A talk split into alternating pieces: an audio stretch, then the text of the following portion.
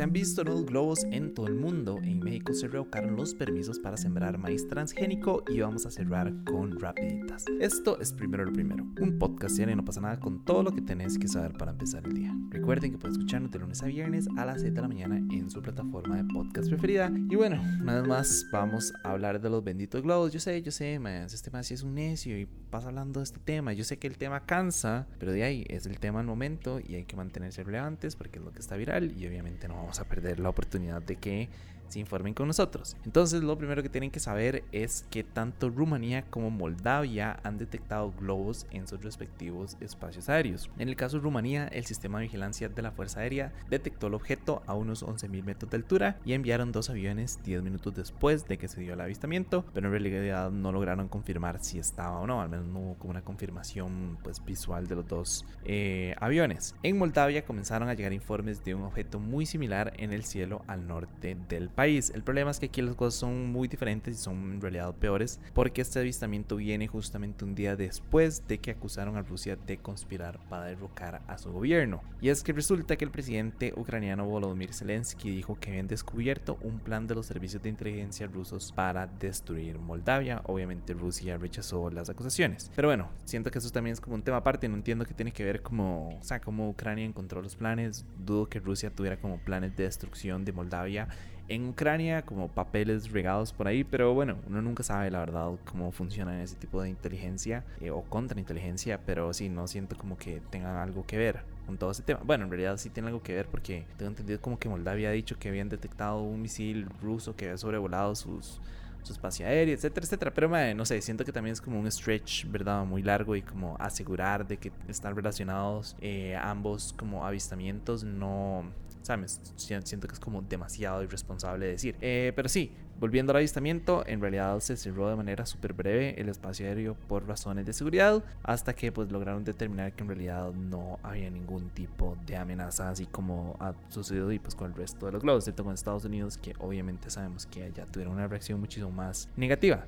De hecho, hablando de los Estados Unidos, resulta que el ejército recuperó un mecanismo electrónico y los sensores clave de uno de los globos que destruyeron y pues han dicho que se cree que se usaban para recopilar datos de inteligencia. Lo curioso y como les conté ayer, eh, pero en realidad ayer se los conté muy por encima porque no había muchas declaraciones, pero ya ahora tenemos más información. Resulta que China denunció que al menos 10 globos estadounidenses han sobrevolado China en el último año y pues les pidieron que hagan una investigación exhaustiva para darles una respuesta del por qué están esos globos. En realidad a mí no me asombraría como que realmente China, eh, como que realmente Estados Unidos teniera como globos sobre China. Siento que es como una forma muy normal de espionaje. Siento como. Y en realidad, como este tema, voy a ser honesto, a mí este tema de los globos ya me tiene un toque como cansado, ¿verdad? Porque siento que es como una paranoia gigante sobre los benditos globos. Y como se los dije como del día uno, siento que China no necesita unos globos para espiarnos. Para eso ya tienen TikTok, ¿verdad? Y Estados Unidos no necesita globos para espiar. Para eso tiene Google y Facebook y BuzzFeed y todo ese montón de páginas,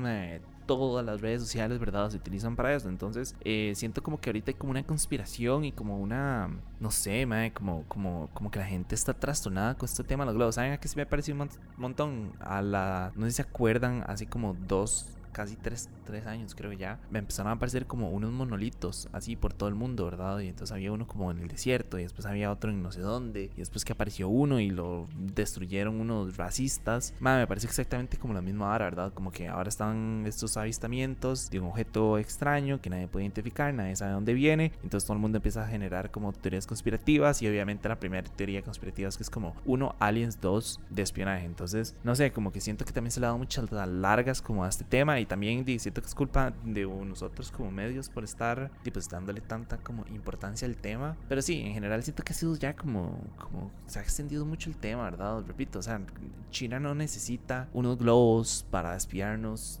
Rusia no necesita globos para espiarnos. Estados Unidos no ocupa globos para espiarnos. De hecho, curioso que Tailandia, que tiene un conflicto abierto con China, ¿verdad? Y que tiene las tensiones en su punto máximo, no ha detectado ni un solo globo espiándolos, ¿verdad? Entonces uno pensaría como, y si China tiene un conflicto no abierto, o sea, como activo, ¿verdad? Pero si tienen un conflicto bastante grande con Tailandia, y pues uno pensaría como que mandarían un globo por allá, ¿verdad? Pero no lo han hecho, entonces, y no sé, como que también hay muchas incongruencias como con todo este tema. Pero sí, nada, yo estoy igual de cansado que ustedes con el tema de los globos. Siento como que ha sido una vara que se le ha dado demasiado, demasiado largas y demasiada importancia y, probablemente no sea nada. Y si es algo, dime, no es algo que podamos ya como evitar, uno. Y dos, eh, no es información que ellos no hayan obtenido o no puedan obtener por otros medios. Entonces, di nada, siento como que y también lastimosamente vivimos una época en la que dependemos demasiado de la tecnología y como del, de los aparatos electrónicos. Entonces, las posibilidades de que nos hackeen y de que nos espíen cada vez son más altas porque cada vez somos más dependientes. Entonces, eh, di nada, es, es, algo que uno sabía que había, o sea, que uno estaba esperando que llegara a pasar y es algo que uno sabe que sucede, ¿verdad? O sea, creo que ninguno aquí es tan ingenuo para pensar que los gobiernos obviamente no colaboran con, o bueno, al revés, que diversas páginas y redes sociales no colaboran con gobiernos para dar esa información a cambio de dinero. O sea, creo que no podemos ser tan ilusos de pensar que las balas pues no son así. Pero bueno, en otros temas, el presidente mexicano Andrés López Obrador emitió un decreto que prohíbe el uso, enajenación, distribución, promoción e importación de glisofato y del maíz transgénico. En el caso del maíz, eh, lo que está haciendo es que se le está pidiendo a las entidades de la Administración Pública Federal que se abstengan de adquirir, utilizar, distribuir, promover e importar maíz genéticamente modificado. O sea, no es que lo tienen prohibido del todo, sino que nada más están recomendando que por favor no lo hagan. Mientras que en el caso del glisofato, que es un agroquímico, pues sí se está restringiendo su uso como un ingrediente activo para cualquier tipo de de uso, lo cual me parece una noticia extremadamente positiva, ¿verdad? Considerando el daño que le hacen los agroquímicos a los alimentos y a la salud de las personas, ¿verdad? Más sería bueno que en, Costa Rica empezáramos a tomar un poco de esos volados. Por allá alguna vez se robaron un proyecto de ley de otro país con un párrafo que decía en zonas de, conflicto armado. Eh, creo que si se van a robar un proyecto de ley, creo que podría ser un, proyecto de ley como estos, ¿verdad? Como para empezar a prohibir el uso de agroquímicos, de tantos agroquímicos. Costa Rica, creo que ya lo habíamos hablado aquí, Costa Rica es uno de los más grandes importadores de agroquímicos en el mundo. Las tasas de agroquímicos que hay dentro, bueno, el porcentaje de agroquímicos que hay en los alimentos que nosotros consumimos son altísimos también.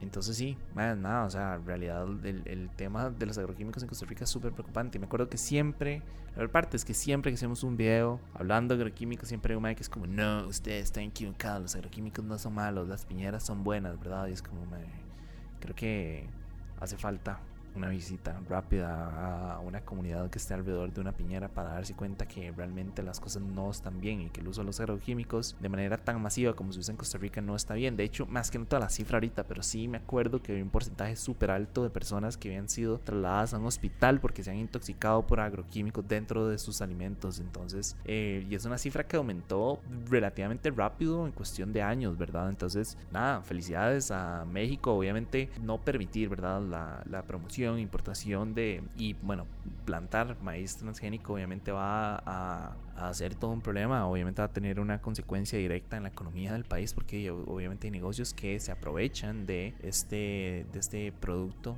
y para obviamente para poder generar dinero pero sí en general creo que los transgénicos creo que ya es una buena hora como de que los transgénicos empiecen como a desaparecer y que Monsanto probablemente una de tantas eh, Dina empiece como a disminuir sus actividades en el resto del mundo. Y lo, lo de todo esto es que siento como que ya está pasando también, como que Monsanto la gente ya lo ha visto como, como el enemigo público número uno. Entonces, tal vez estamos como acercándonos a un futuro sin transgénicos, tal vez, no tengo la menor idea, pero ojalá sí. Eh, pero ahora sí, hagamos las rapiditas, les prometo que no me voy a tardar tanto como normalmente lo hago. La primera es que la Unión Europea agregó a Rusia, Costa Rica, las Islas Vírgenes Británicas y a las Islas Marshall a su lista de paraísos fiscales. Esta lista incluye aquellas jurisdicciones que incumplen los estándares de la Unión Europea en materia de transparencia fiscal, justicia tributaria o implementación de las normas internacionales. Ahora, y esto quiero dejarlo súper claro, estar en esta lista no conlleva ningún tipo de sanción económica. Eh, o sea, no es que nos vamos a ir, ¿verdad?, para allá, sino que lo único que se hace es como que se prohíbe que los fondos europeos transiten por las entidades de estos países. Entonces, obviamente sí es bastante negativo, pero no es así como que nos van a imponer una sanción por ser un paraíso fiscal, lo cual no sé si Costa Rica realmente será un paraíso fiscal y yo ayer pagan impuestos y como es esperado y al parecer en Costa Rica no es necesario pagar impuestos, no me he dado cuenta yo. Qué verga. La segunda, y aprovechando que estamos hablando del otro lado del charco, resulta que el Parlamento Europeo aprobó ponerle fin a la venta venta de vehículos nuevos con motores de gasolina y diésel en el 2035. No explicaron como per se cuál va a ser como la metodología que se va a hacer. Bueno, sí, más allá de prohibir su distribución, ¿verdad? Y la venta. Pero sí, en realidad la idea es reducir al máximo las emisiones de CO2 para ese año, para el 2035. No sé si está algo realista o no, porque lo caro que es un carro eléctrico, ¿verdad? O de hidrógeno. Pero creo que es, hacemos estos cambios radicales o nos quedamos sin planeta, así de sencillo. Y la tercera, y ahora sí ya para cerrar, la Fiscalía de Perú anunció que van a investigar si fuerzas de seguridad asesinaron a manifestantes durante la represión de las protestas antigubernamentales justamente el pasado 15 de diciembre. Todo esto viene luego de que un medio local informó que militares habían abatido a varias personas durante las manifestaciones. Eh, tengo entendido que incluso se reportó la muerte, creo que fue un chiquito como de 13 años. Entonces, sí, pues van a abrir las investigaciones pertinentes del caso para determinar si eh, realmente las fuerzas de seguridad, policías, ejército, etcétera, etcétera, y pues tuvieron algo que ver en la muerte de estas personas. No me quedaría, en realidad no me asombraría mucho si realmente si son culpables, ¿verdad? podemos usar como contexto todas las protestas en Latinoamérica para darnos cuenta que realmente las fuerzas de seguridad no protegen a nadie durante ese tipo de situaciones. Entonces, sí, repito, no me asombraría. Pero bueno, Matt, de nuevo me fui demasiado right, perdón. Entonces, nada, eso fue todo por hoy. Su apoyo es posible primero lo primero. Recuerden que pueden apoyarnos en patreon.com slash no pasa nada oficial. Y para los que nos están escuchando por Spotify, quiero preguntarle, ¿ustedes creen que es realista prohibir la venta de carros de gasolina y el sí no? Repito, o sea, les pregunto si es realista o no, porque yo siento que también es muy difícil como nada más de empezar a prohibir algo que ya es tan masificado y pedirle a las personas, a la población en general, como de independientemente de sus ingresos, que compren un carro tan caro, ¿verdad? Como un carro eléctrico. Yo sé que ya la historia es diferente y yo sé que los carros eléctricos en Europa son muchísimo más baratos que acá, pero igual de, no cabe como en las posibilidades económicas de todo el mundo poder adquirir un carro de este tipo. Entonces, eh, y bueno, no solo tener un carro, sino que la movilidad en general en Europa es muchísimo más avanzada que en América. Pero sí, no sé, les pregunto, ¿ustedes creen que es algo realista? De nuevo, muchísimas gracias y me escucho mañana. Chao.